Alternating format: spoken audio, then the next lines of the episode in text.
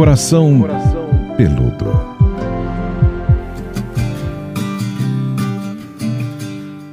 Olá! Bem-vindo ao nosso Coração Peludo, esse podcast de relacionamento da Jovem Pan que conta semanalmente com a psicóloga Pamela Magalhães aqui com a gente. Olha, é um privilégio, viu? Porque se no Instagram tem mais de 1 milhão e 200 mil pessoas que estão lá para acompanhar a live terapia toda segunda, para pegar os insights diários de Pamela, a gente tem. Às vezes eu exploro, vou até uma hora de papo com essa mulher aqui nesse podcast. Tudo bom, Pamela?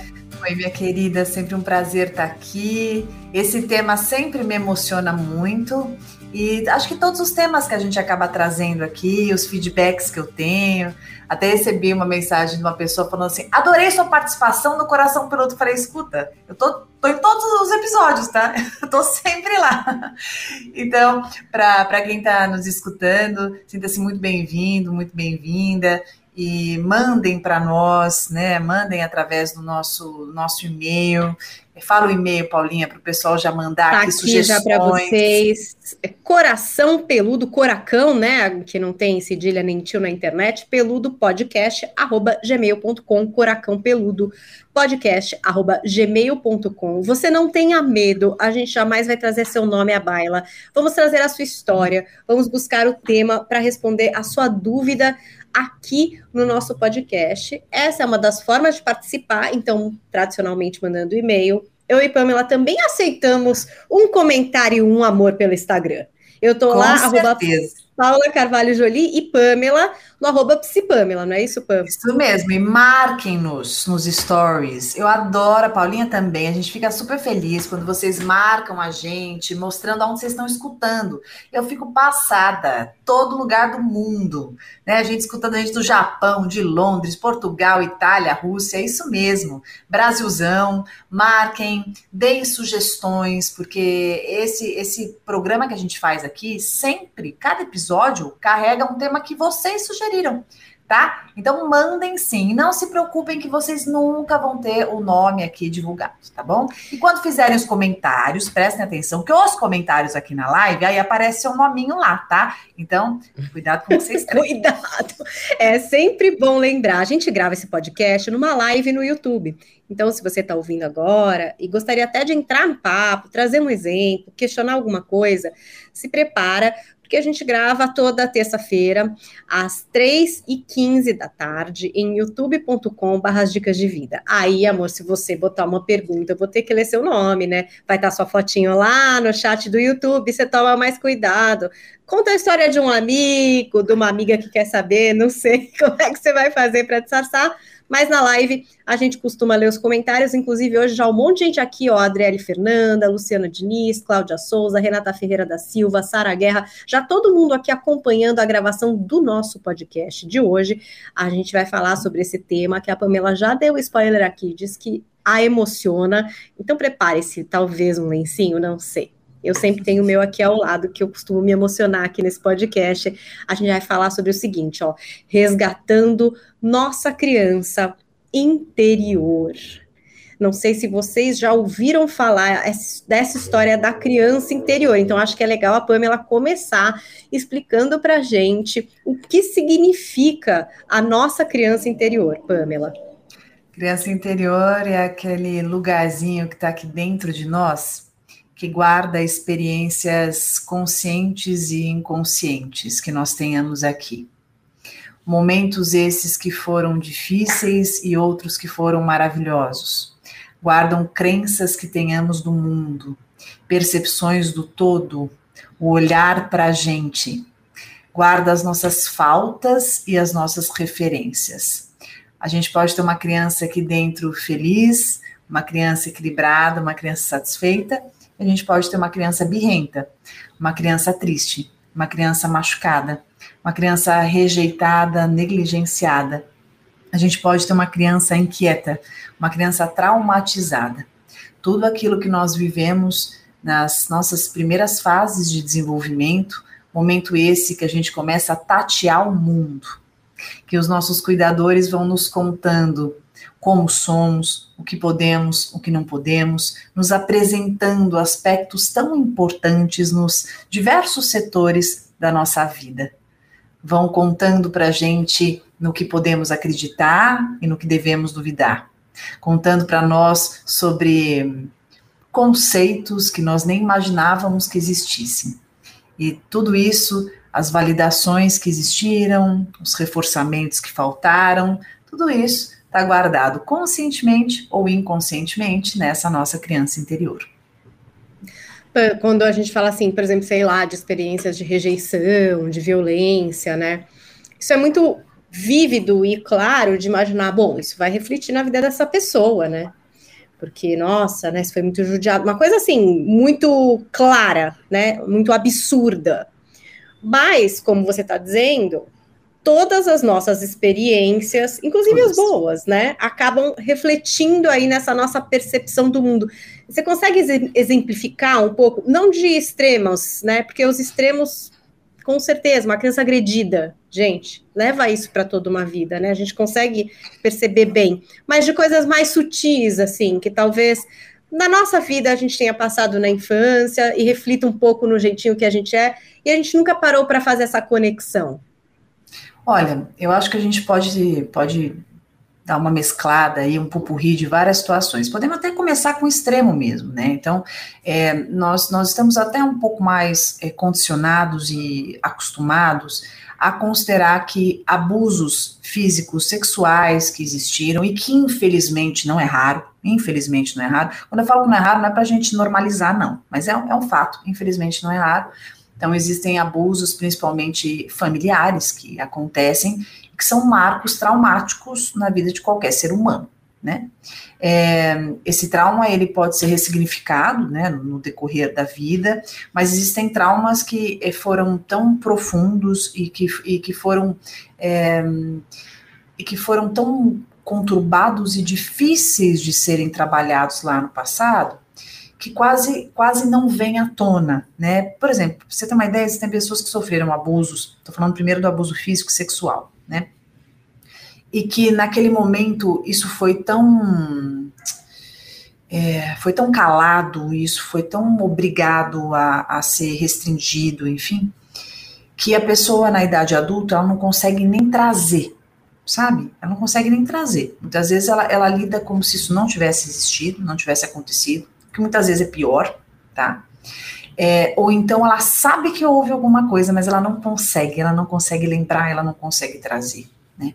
É, então, esse tipo de, de marco, ele repercute muito, muito na, na forma do indivíduo se perceber, né? Porque o abuso, ele, ele causa uma disfuncionalidade imensa na nossa percepção sobre nós e sobre o todo, né? Como se a gente ficasse é, tão, tão ferido que esse, esse, esse sangramento ele não se estanca, né? Enquanto a gente não consegue fazer essa ressignificação que é possível. Mas a gente tem também outras situações, por exemplo.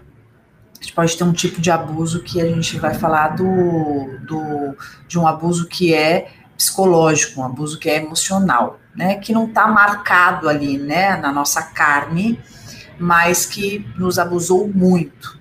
Por exemplo, Imagina você viver num lar em que as discussões elas eram constantes.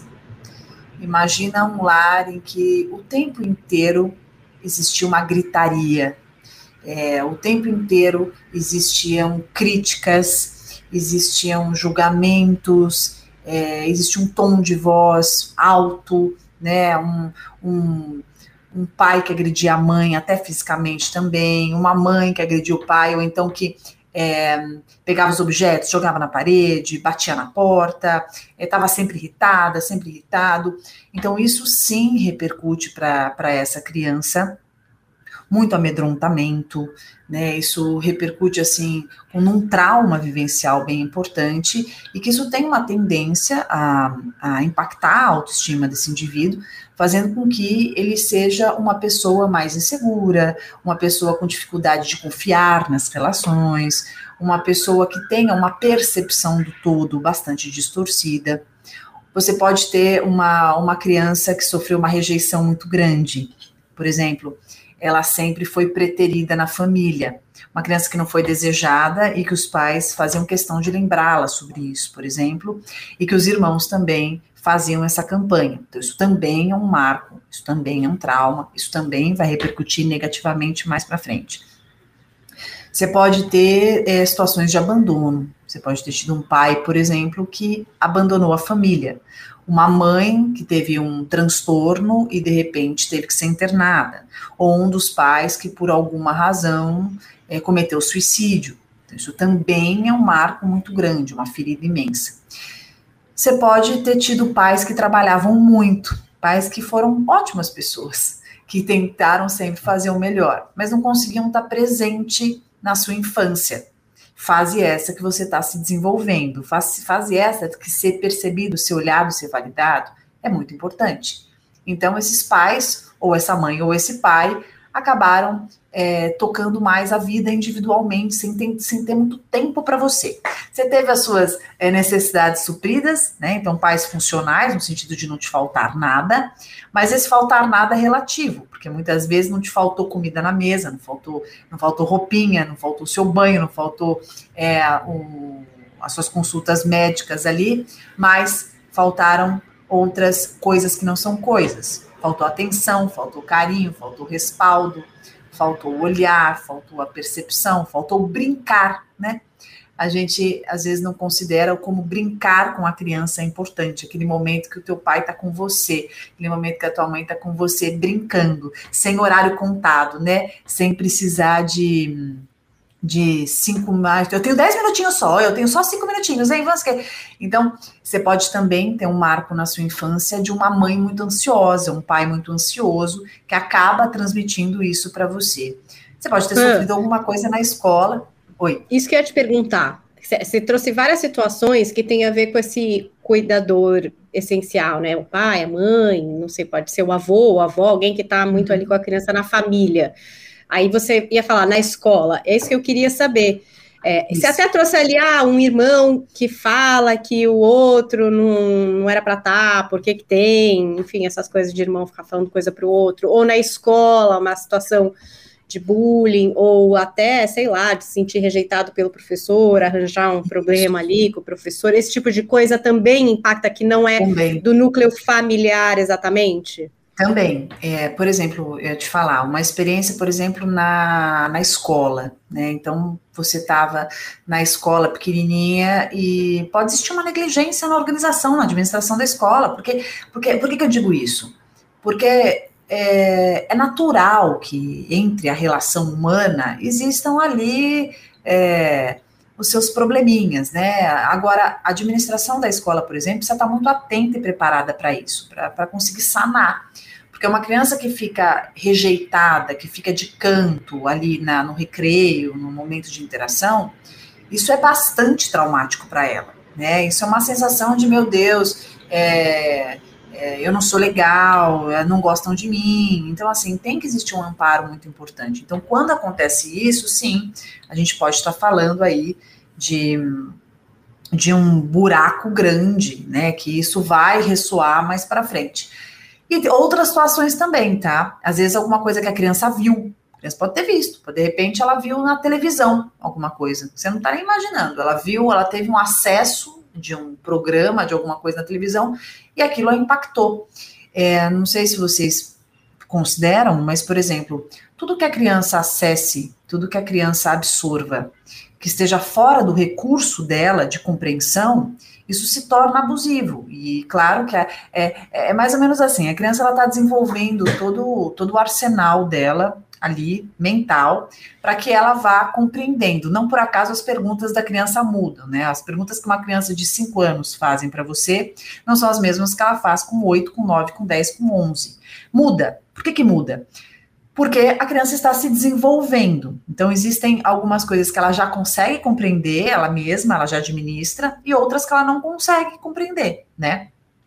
Quando a criança é bombardeada ou ela tem acesso a informações fora do, do repertório dela, isso pode ser abusivo. Por isso que hoje a gente tem uma fase, a gente vive numa fase com tanta rede social, né? E isso perde tanto controle, né? Daquilo que a criança acessa, ela, ela vai navegando por tantos mares perigosos, né? No sentido de, de ter acesso a informações que vai dar um curto-circuito na cabecinha dela. E esse momento, por exemplo, pode ser traumático. Isso, por exemplo, pode repercutir nela mais tarde, né? Em feridas, porque aquilo Eu tenho pode uma dúvida em relação a isso. Principalmente porque com essa série, por exemplo, Round Six, né? Houve uma discussão Boa. muito grande em grupos de mães a respeito de se era ou não recomendável, para que faixa etária, se era para as crianças verem ou não. Eu acho que não. Eu acho que é uma série para adolescente e ainda para abrir uma conversa. Eu acho que é uma série que não é nem exatamente, quer dizer, é muito violenta visualmente, mas também é a ideia de que alguém vai se sujeitar àquilo por estar com uma dívida em dinheiro, é, é, isso tudo é muito também complexo. Eu acho que para a criança absorver e para o jovem até é, pensar sozinho sobre isso. Acho que é uma, é uma coisa para, se vista por um adolescente, ainda ser conversada. Porque É, tem eu- umas uns subtramas aí complicadas. Mas eu vou te contar, eu vou te trazer um conteúdo, um conceito, que eu acho que vai te ajudar a nortear, mesmo para quem não viu a série, que está escutando, falou: caramba, não sei do que se trata. Super indico, Uhum. acho super interessante. É, você não me perguntou isso, mas a minha análise sobre a série é uma série simbólica. Ela traz a simbologia de conceitos muito discutidos e muito importantes, principalmente da banalização do ser humano quanto vida, né? E quanto empatia. É, Por que, que eu estou dizendo isso? Porque o que diferencia o que deve assistir uma criança e o que deve assistir um adolescente? A criança não entende o simbólico. A criança, ela é preto no branco. A criança, ela é nua e crua. Ela vê e ela acredita. Ela vê, ela entende que é aquilo, tá? Então, quando ela vê ali nessa série, por exemplo, aquele tiroteio, então assim, por exemplo, é, matando pessoas, a criança ela, ela pode banalizar algo que não é banal. Porque a criança não vai conseguir entender que aquilo é simbólico. Ela vai Uhum. entender que tudo bem matar pessoas e tudo bem conviver assim. Tudo Como bem assim. morrem, vastidão de mortes, bem, tudo bem. X, Entendi. Morreu como um segundo, acabou, não tem vida, não tem, não se sabe o que se tem por atrás daquela pessoa tal. O adolescente já tem capacidade de entender que isso é simbólico, que isso não Entendi. existe, né? É que isso numa situação dessa não tem como existir, né? Então, é, a criança não alcança a simbologia, né? Tá. A criança, ela, ela é mais, tem um termo que eu gosto, a criança é mais concreta. Por isso que a gente tem que tomar muito cuidado com o que a gente fala com a criança. Eu dou o exemplo daquele, daquilo que você fala para a criança, depois eu compro. A criança vai falar para você, depois quando? E você falou isso porque depois eu compro, sei lá, uma hora que tiver, não sei quando, na outra vida, talvez. A criança já quer saber. Quando é depois? Ah, a gente vem aí mais tarde. E aí não vai. A criança fica com raiva, Uhum. porque ela acredita naquilo, ela é concreta. Por isso que não é uma série para criança. Maravilhoso, acho que é importante. Vou mandar isso aqui no grupo de mães, porque sempre existem É, essas é. discussões a respeito do que é ou não, e eu achei legal você falar que, dependendo do repertório, né, aquilo pode realmente ser abusivo. Isso. E aí, isso. aí que às vezes eu fico pensando também. Acho que tem é, crianças e crianças, né? No sentido aí de que algumas conversam mais em casa, discutem mais a respeito de alguma coisa, outras menos. Então, assim, também é difícil você recomendar uma coisa, né? Mas já entendemos aqui, gente, crianças são concretas. São concretas. Quando mais jovens, adolescentes, já conseguem trabalhar no campo de entender que aquilo é simbólico, não é uma realidade, e estabelecer aí outro tipo de raciocínio. Acho que é uma boa coisa para ter, assim, para pensar. Por isso, por isso que, por exemplo, quando você fala criança não mente, criança é sincera, né? A criança, ela é aquilo, ela sente, ela fala, ela não gosta, ela diz, e, e nós vamos ensinando essa criança. Então, quando nós pensamos na nossa criança, como que nós éramos lá atrás e como nós éramos, como nós éramos amparados nas nossas inquietudes infantis, né? Por exemplo, quando você tem uma, quando você foi uma criança que muito cedo você precisou cuidar da casa, cuidar do seu irmão, fazer comida. Tem um caso que eu atendi no consultório que a criança tinha 10 anos, ela cuidava do irmão de 6. E cuidava, né? É, ah, mas por que você está falando isso? Porque isso também gera, gera muitas consequências. Porque uma criança de 10 anos, ela não tem condição de fazer esse movimento, de fazer comida para um, um irmãozinho. Ah, mas ela faz? Ela faz. Se ela tiver numa situação que não tem opção e ela seja obrigada a se virar, ela vai fazer. Só que isso não vai deixar de ser abusivo, né? Porque uma criança dessa idade, ela tem que brincar, ela tem que ser validada, ela tem que ser acolhida, ela tem que ser cuidada. É uma criança. É que nem quando você vê uma criança aqui trabalhando no, no semáforo. Tem gente que fala, ah, é melhor estar tá trabalhando ali. Não, gente. Criança não tem que trabalhar, criança tem que brincar, criança tem que ser cuidada. Né? Ah, mas eu tenho que aprender a ajudar a mãe de, desde cedo. Então é algo muito discutível, né? Então, dependendo daquilo que foi passado lá atrás, na, na nossa infância, né? Ah, eu fui uma. Eu, eu acho essa frase muito curiosa, que bom a gente eu lembrar de trazer aqui. Eu fui uma criança muito madura. Gente, você pode ter sido uma criança muito madura. Então, quando, quando a pessoa fala isso para mim, eu falo, então deixa eu olhar essa criança de perto. Porque uma criança que precisou ser muito madura é uma criança que sofreu né? Porque se ela precisou desenvolver uma maturidade numa fase que a, a, a, característica é a imaturidade, porque você é uma criança, é sinal de que alguma coisa errada aconteceu ali, né? Se a gente precisou amadurecer antes do tempo, se a gente não pôde respeitar o tempo, o que, que será que aconteceu na vida, né? Às vezes você teve pais que exigiram de você um lugar que ainda não era seu, né? E isso fez com que você queimasse etapa da sua infância. E não por acaso as etapas da infância precisam ser vivenciadas. Você já trouxe aí um ponto para a gente. Opa, será que não tem uma criança ferida aqui dentro de mim? Quais outros? Agora, todo mundo que está ouvindo, hein? Vamos entrar naquela fase de exercício, de olhar para dentro. Como é que a gente pode perceber que tem uma criança ferida dentro da gente? Principalmente quando a gente percebe em situações hoje como adultos que, sem querer, a gente se vê criança. Né? Então, às vezes, você está vivendo uma situação que você fala, nossa, mas minha reação foi super descabida, né? Por que, que eu fiquei com tanta raiva? Por que eu fiquei com tanto medo? Por que eu fiquei tão desesperada? Por que eu me senti tão rejeitada? Por que, que eu me senti tão machucada? Quando você vê uma desproporcionalidade entre uma ação e a sua reação. Isso normalmente acontece quando é uma criança que ainda está aqui dentro, que se sentiu no, no, novamente, né? Então, assim, já existia a ferida da rejeição e cutucou de novo. Por isso que é, tem situações que a gente transita tão bem, e situações que a gente emperra. E a gente mesmo fala, mas meu Deus, eu precisava ficar tão bravo com isso. Eu precisava ficar tão incomodada com isso. Por exemplo, uma amiga que não te chama na casa dela para um jantar, né? De repente, se você, você, não tem a criança ferida, você fala, ah, tudo bem também, esqueceu, né? Tava lá, lembrou da outra fulana e, e, falou comigo tal dia, mas esqueceu, mas eu sei o quanto ela gosta de mim e tal. Mas se eu tenho uma criança dentro de mim rejeitada, frustrada, eu fico com raiva, eu não quero falar mais com essa pessoa, me afasto dela, porque na verdade eu deposito nela algumas mazelas antigas que existam dentro de mim. E aí tem que partir para um resgate, tipo, tipo, ir lá atrás e falar, não, peraí, agora vamos olhar, vamos resgatar o que aconteceu, e assim, tô imaginando que isso não é nada simples, tá? Tô imaginando que assim é terapia, amores. Não vai ser assim tão simples só ouvindo aqui o podcast, mas só para a gente entender qual é o caminho. Então, puxa, isso aqui me desestabiliza. Isso aqui realmente eu olho e falo, não é possível, né? Tá fora mesmo, não tô conseguindo ir bem aqui. Deixa eu olhar para trás. É meio isso. E aí a gente vai lá e resgata o que aconteceu ali atrás. Como que é esse percurso? Não que a gente vai fazer aqui, que eu acho que é já considerei aqui que é impossível, mas qual seria o percurso? Eu acho que o percurso é eu perceber quais são as situações que mais me mobilizam emocionalmente.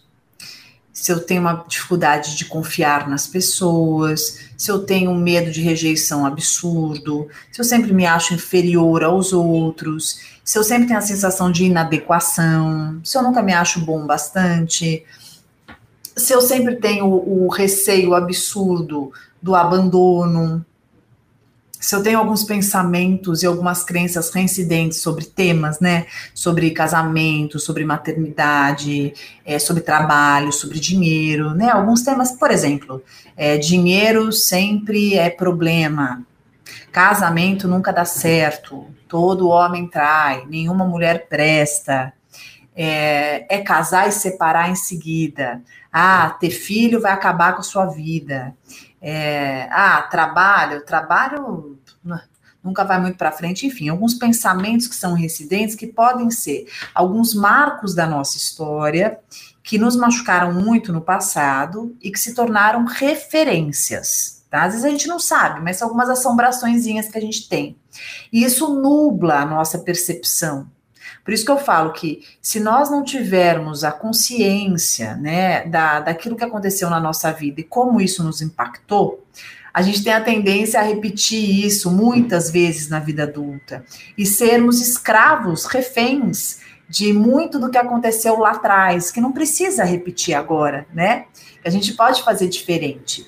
Mas, por exemplo, vamos imaginar uma família que você, quando criança, viu lá o seu pai falindo. Seu pai faliu e você passou um estresse absurdo. Ele mudou de casa, mudou de outra, mudou de cidade. É, e aí o teu avô também tinha falido. E essa história do dinheiro sempre foi muito complicada. Então, é, se isso não foi bem trabalhado, possivelmente a tua relação com o dinheiro é atrapalhada né? Porque você pode entender, é, não entender que foi uma irresponsabilidade, uma desorganização desse pai, por exemplo, e pôr a culpa no dinheiro. Dinheiro é problema, dinheiro em casa sempre foi complicado, o dinheiro sempre causou estrago, causou separação. E aí, se você tem uma visão do dinheiro tão, tão deturpada, tão ruim, quando o dinheiro, o dinheiro aparece na tua vida, você não consegue segurar, porque a tua visão sobre ele é negativa. Exemplo a mesma coisa para casamento. Ah, o casamento dos meus pais foi um horror, o casamento era horrível. Minha, minha mãe sempre falava que casamento é um inferno, minha avó também, minha tia também. E aí é como se você não fosse autorizada a acreditar que casamento pudesse ser uma coisa boa, né? Certa vez eu atendi uma paciente que tinha uma crença, por exemplo, de casamento que era muito muito ruim. Ela queria casar, mas por outro lado ela falava assim: "Ah, até quero, mas ah, eu não acredito". Eu acho que casamento não vai para frente, eu acho que o namoro é tudo maravilhoso, depois fica um horror, depois fica péssimo. É, e ela falava isso para mim. E estava muito difícil para ela, estava numa ambivalência absurda entre casar e não casar. Então, tinha briga com o namorado, com o noivo, sei o que, não acontecia, porque ela tinha esse conflito enorme. Então, é uma criança que fica gritando no teu ouvido, né? Gritando muito daquilo que ela absorveu lá atrás. A criança ela é uma esponja e tudo que ela vai absorvendo do meio, ela vai construindo o mundo dela. Muitos exemplos. Queria pegar aqui uma mensagem da Adriele Fernanda, está com a gente na nossa live. Ela disse o seguinte: é, esse tema é muito delicado para mim. Desde a infância, descobrir que sou filha adotiva. Sofri muito por estar numa família onde me jogaram a culpa dessa situação. Anos depois, eu descobri o motivo de tudo. Então, acho que ela viveu sem saber que era adotiva e sentia ali que tinha alguma coisa na família, né? E depois ela descobriu que ela era adotada. E ela aqui já conclui que esse era o motivo das coisas que ela sentia na infância, não sei, pelo que eu entendi. O exemplo da Adriele é muito bom, e eu não vou falar do caso da Adriele, mas só para pegar o assunto adoção, pode ser um assunto legal para a gente falar aqui em algum momento, mas aproveitando o gancho, você sabe que o problema não é a adoção em si. O problema nunca vai ser você ser adotada ou ser adotado, mas a forma que a sua família lida com isso. A forma que a família lida com essa questão que vai ser a diferença. Porque existem famílias que fazem disso um segredo. E tudo que é segredo parece que, nossa, ninguém pode saber, não pode falar, né? Então, meu Deus, a minha vida é um não dito, né? Agora, as famílias que lidam com isso, e também quem, quem resolve pôr em cartaz isso para se autopromover em cima disso, para ganho secundário de ego, também é outro problema. Mas para quem lida com a adoção como algo, como uma oportunidade maravilhosa de vivenciar a paternidade, de vivenciar a maternidade, um meio de, de viver isso e também de fazer uma ponte de conexão, porque eu estudo, eu estudo na linha sistêmica, você sabe, né? E eu não vejo qualquer diferença entre o filho que vem da barriga dessa mãe e o filho que veio através de outro meio, mas que está no sistema. Eu acho que ele tinha que estar lá e eu entendo que ele tem as mesmas influências que a gente vai ter quando a gente fala que veio daqui de dentro. Esse filho teve que estar nessa família, Né? Só que foi o jeito que o universo encontrou de colocar. Né? Tem filho que vem pela barriga, tem filho que veio de outra forma. Mas não por acaso você foi adotada por essa família, não por acaso você foi adotado por essa família. Então faz todo sentido para você isso acontecer. E eu penso que as poções e todas as vibrações de cada lugar da família que se ocupa, tudo isso deve ser muito ponderado. Mas sem dúvida nenhuma, a forma que a família lida com isso que vai fazer a diferença. Isso pode ser traumático ou isso pode ser maravilhoso, pode ser encarado como um privilégio. Vai depender como é feito é, esse processo. Olha a Thaís Sedler. Nem eu aguento a minha criança ferida. Vou delegá-la para creche. E daí ela diz assim, ó, para mim o que pega é sempre esse sentimento de inadequação. Você sabe que às vezes a gente escutou tanto, né? A gente foi tão criticado lá atrás.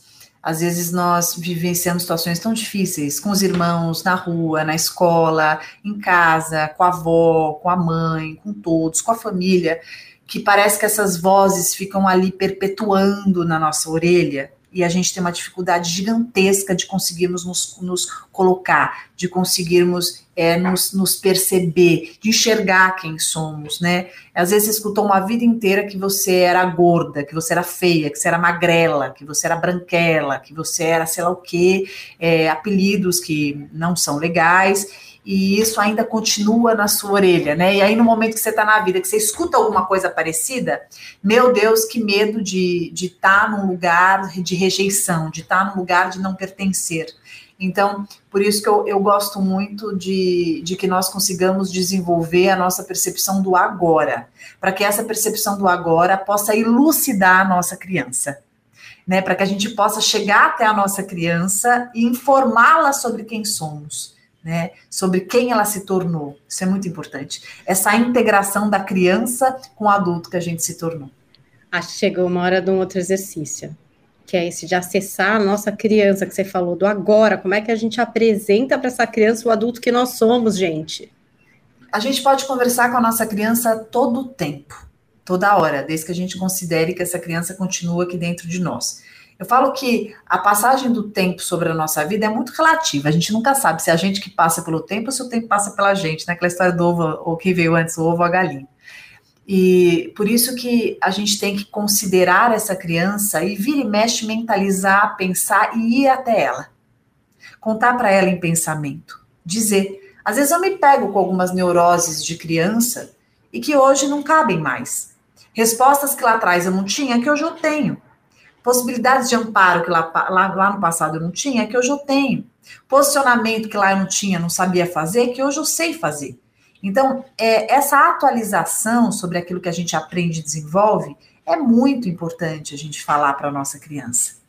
Em muitos momentos, nos abraçarmos, nos acolhermos, é, brincarmos, fazermos coisas que a nossa criança sempre adorou e que a gente acha porque a gente ficou adulto que a gente não gosta mais. Tem muita coisa que a gente gosta de fazer, e que a gente pode fazer, que a nossa criança fazia, que tinha todo sentido, que talvez mude um pouquinho uma coisa ou outra, mas é a mesma essência, caramba. Se lá atrás você gostava tanto de fazer alguma coisa, possivelmente hoje isso não mudou tanto. Às vezes a gente se convence que mudou, porque a gente fala que não pode fazer, né? Porque quem diz que não pode? Né? Se você gosta de alguma coisa que você gostava lá atrás, eu, por exemplo, sempre fui uma criança muito criativa, muito. Eu adorava brincar, é, brincar de amarelinha, brincar com coisa da rua, inventar coisa para fazer, pegar coisa, construir, é, pegar cartaz, pegar purpurina, colar, desenhar, pintar.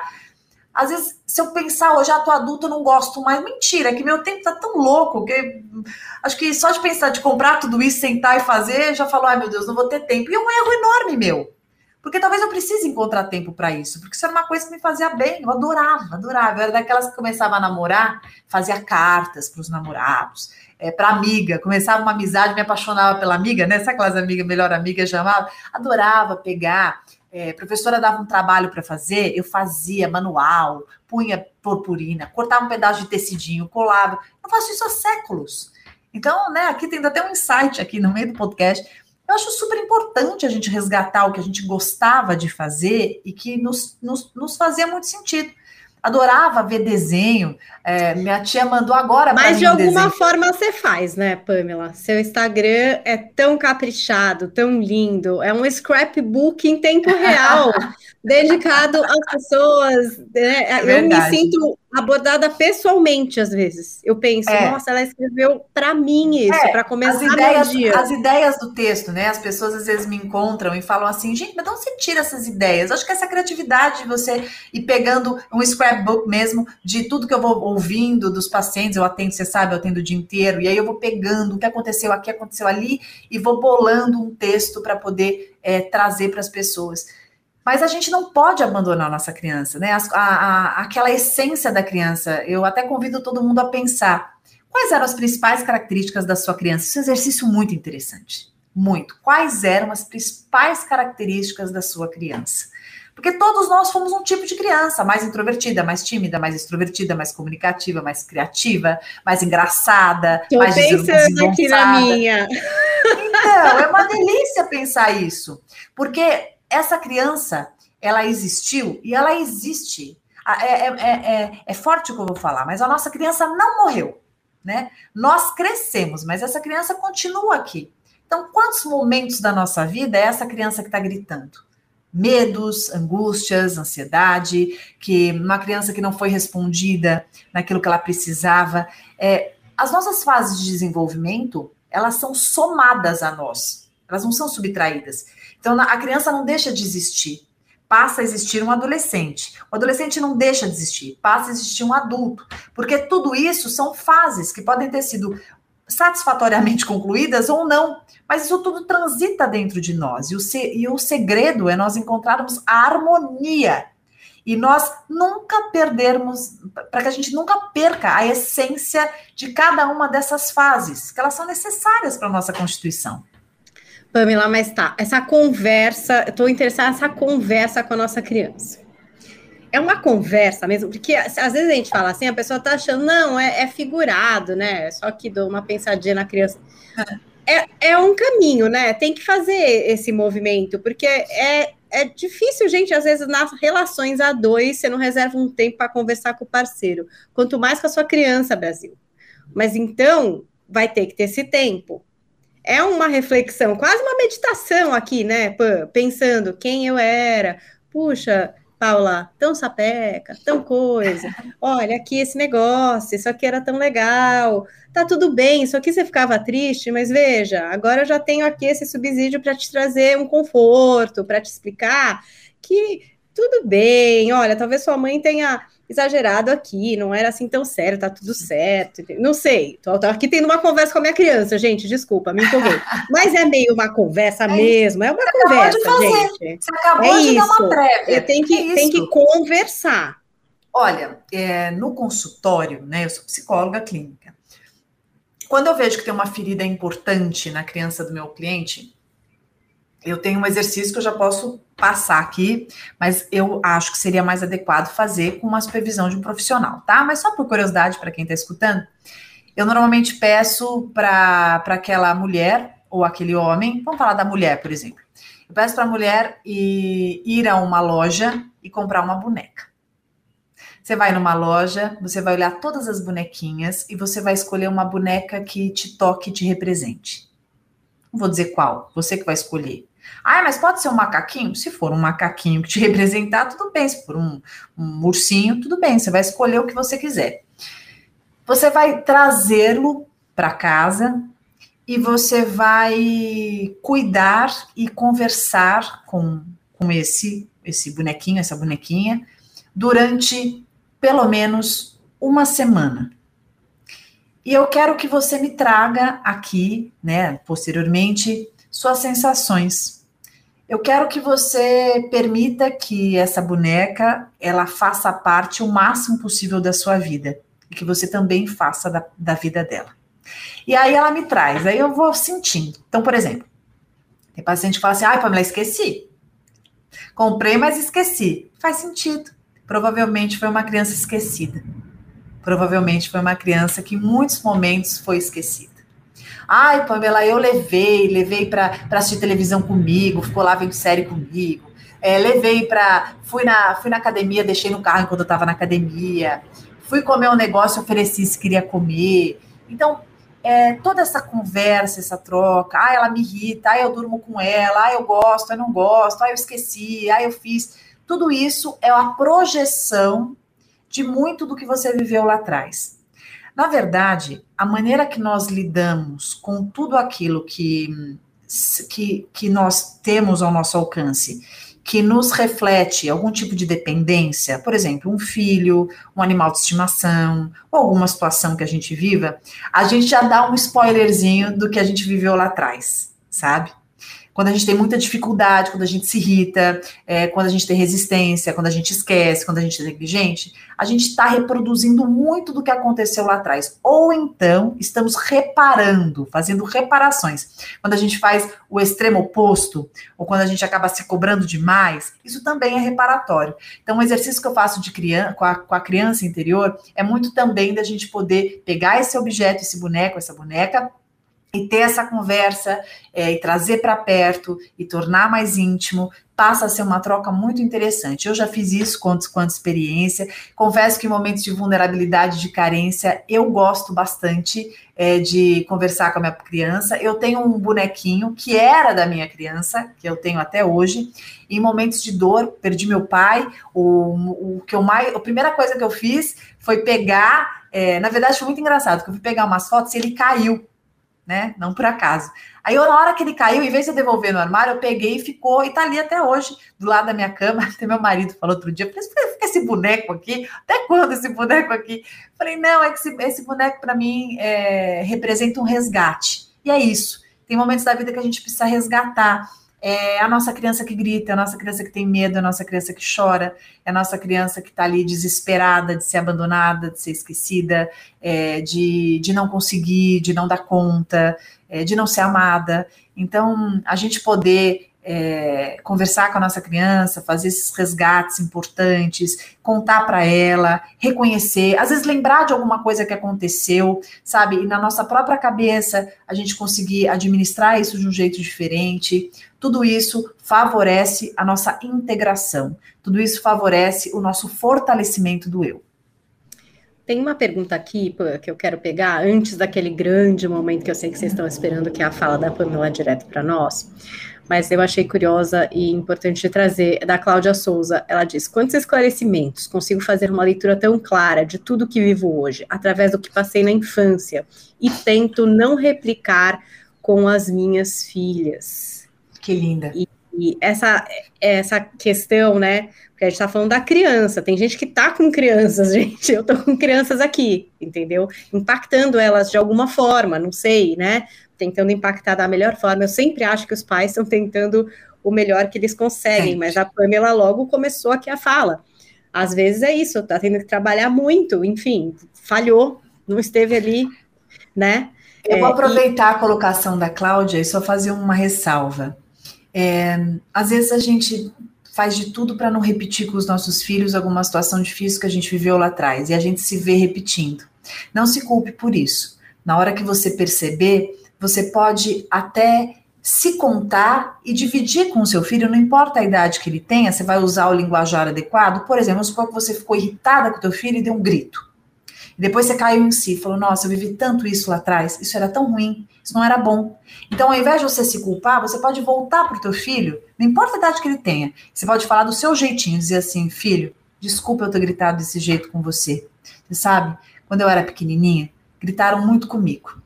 E eu, sem querer, acabei fazendo com você o que eu aprendi.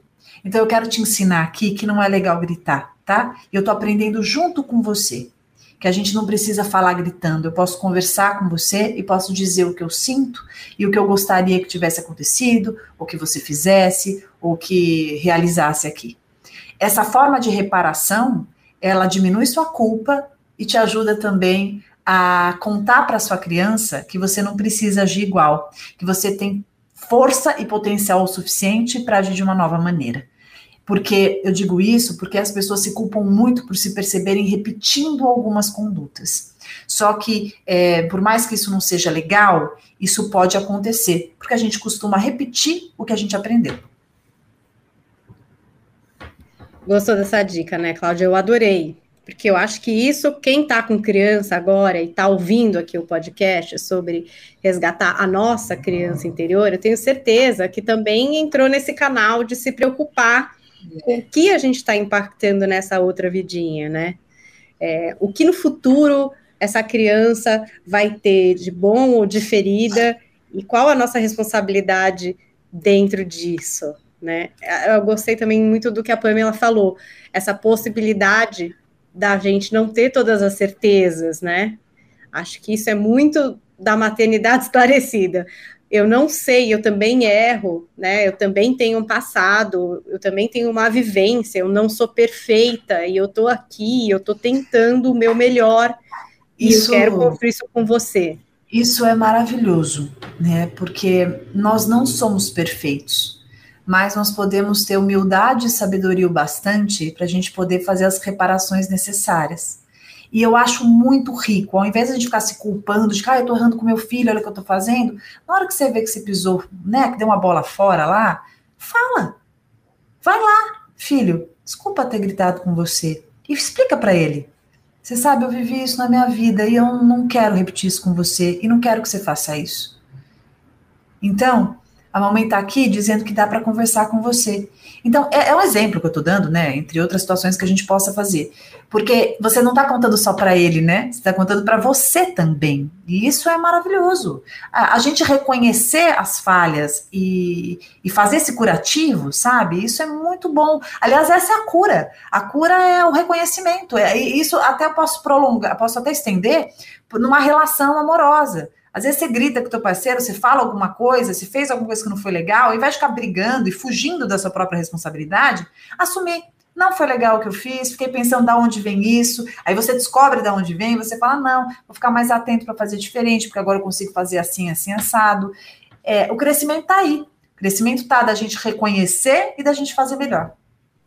E é exemplar, né? No sentido de que exemplifica uma outra saída, né? Porque, enfim, todo mundo erra e você ter a capacidade de assumir alguma coisa que você errou e, e de buscar isso e conversar isso. sobre, também dá a possibilidade do seu filho entender que um dia ele vai errar e que ele pode vir conversar com você, né, e, e pedir desculpas e entender como as coisas podem se arranjar de outra forma. Acho que também é um exemplo de saída, né, porque eu sou uma pessoa meio exigente comigo mesma, e aí eu acho que é porque também eu não tinha muito exemplo de o que outra saída fazer se não fazer certo, né? Por exemplo.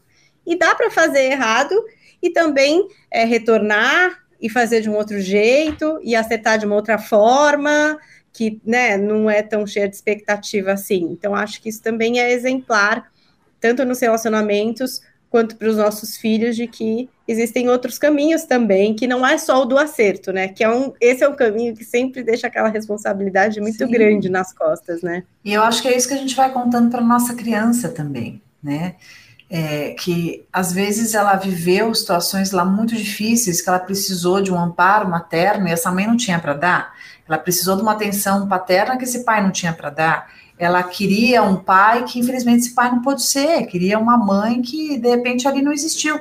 Mas que agora nós adultos, nós podemos, nós, através dos nossos recursos, dar para essa criança o que ela precisa. Ela precisa de amor, então ela pode ser amada. Ela precisa de valor, então ela vai ser valorizada. Ela precisa ser percebida, então isso vai acontecer. Porque hoje nós somos capazes. O diferencial está na gente escutar essa demanda de nós ouvirmos o que a nossa criança precisa e nós atendemos de acordo, atendemos, atendemos, atendemos a nossa criança de acordo com essa necessidade, né? Daquilo que ela quer, daquilo que é visceral, é importante para ela. Então agora chegou o momento, hein? Podem aí aumentar um pouco o volume, prestar bastante atenção. A gente vai ouvir a fala da Pamela Magalhães a respeito do nosso tema dessa semana, resgatando nossa criança interior. É com você, Pamela.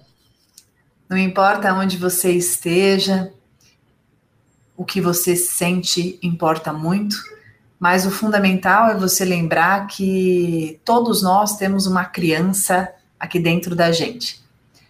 Uma criança que ora grita, pede, brinca, perde, briga, precisa da sua atenção, busca ser vista, percebida, valorizada, amada.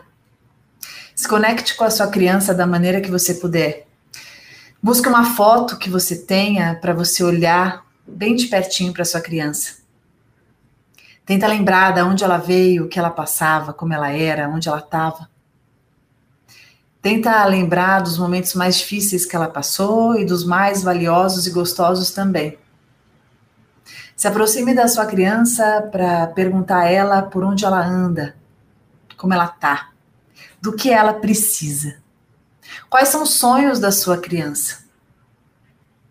Curiosidades essas que podem ter sido perdidas pelo tempo, mas que a sua criança, quando se perceber olhada, percebida, valorizada e resgatada por você, ela vai se sentir muito feliz.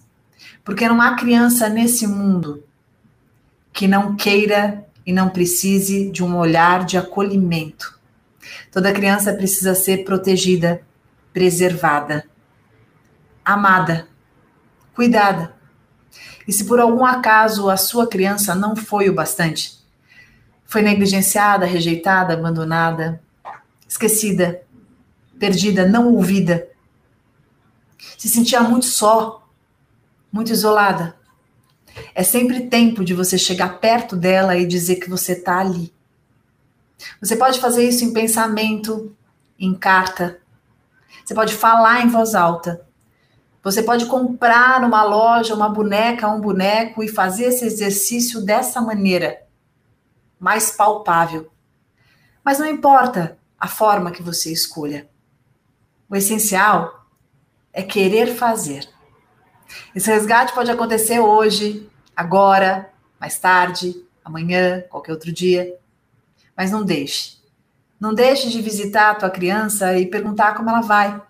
Se afinar com ela, se conectar para que essa intimidade aconteça e que vocês possam estar juntos no decorrer da tua vida. Porque a criança ela não traz só traumas que aconteceram no decorrer aí da sua história. Mas ela traz também espontaneidade. Ela conta para você muito daquilo que você sempre foi que você talvez tenha esquecido. A vida tem tantos afazeres, a gente tem tanta coisa para cumprir, tanta responsabilidade, tantas preocupações, que a gente vai esquecendo das prioridades, daquilo que toca o nosso coração espontaneamente, dos nossos desejos inerentes, daquilo que a gente sempre quis e que talvez a gente tenha esquecido. Por isso eu te pergunto: que tal você chegar para tua criança e descobrir junto com ela Quais sempre foram os seus sonhos? Do que você mais gostava? O que te deixava mais feliz? O que mais importava para você? O que você mais tinha medo? E os lugares que você mais gostava de visitar, de estar. Tudo isso faz com que você se aproxime daquilo que você é.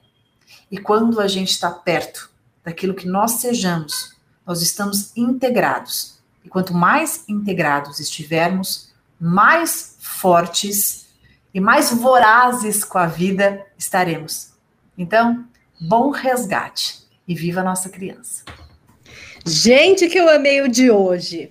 Tô até com uma ideia aqui, Pam. Eu acho que a gente devia fazer uma playlist só com os insights da Pamela aqui no nosso podcast. Se vocês gostaram dessa ideia, se vocês Gostei, querem, muito legal, muito legal. sabe, para ouvir assim essa parte, para fixar mais, para a gente poder. Se vocês gostaram dessa ideia, vão lá no nosso Instagram, no arroba Paula Carvalho Jolie e no arroba Psipamela e digam que vocês querem essa playlist aqui no nosso podcast. Eu acho legal. que ia ser muito útil botar a nossa abordagem grande do tema e depois o segmento da Pamela para a gente poder ouvir é, de forma repetida, num momento que a gente está precisando relembrar um pouco do tema que a gente trabalhou aqui no podcast. Legal, né? Essa ideia acabou de cair aqui para mim. Eu sempre falo, vamos recortar essa parte. E por que não a gente recortar claro. e oferecer aí para quem gosta aqui do podcast?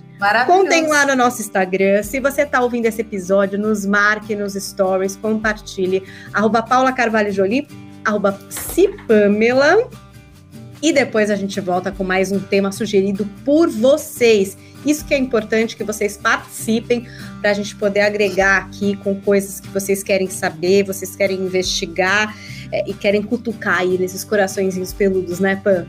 É isso mesmo, muito obrigada por mais um momento de troca, obrigada minha amiga, é sempre uma delícia estar aqui. É, meu Instagram tá aí, arroba psipamela, Paulinha no arroba Paula Carvalho Jolie, e a gente sempre está aberto para escutar as opiniões, os temas sugeridos, e saibam que sempre estamos aqui de coração aberto, muito amor e muita vontade de trazer para vocês conteúdos que realmente façam a diferença nas suas vidas. Beijo enorme, obrigada. Um beijo para vocês, até a próxima. Coração, Coração peludo.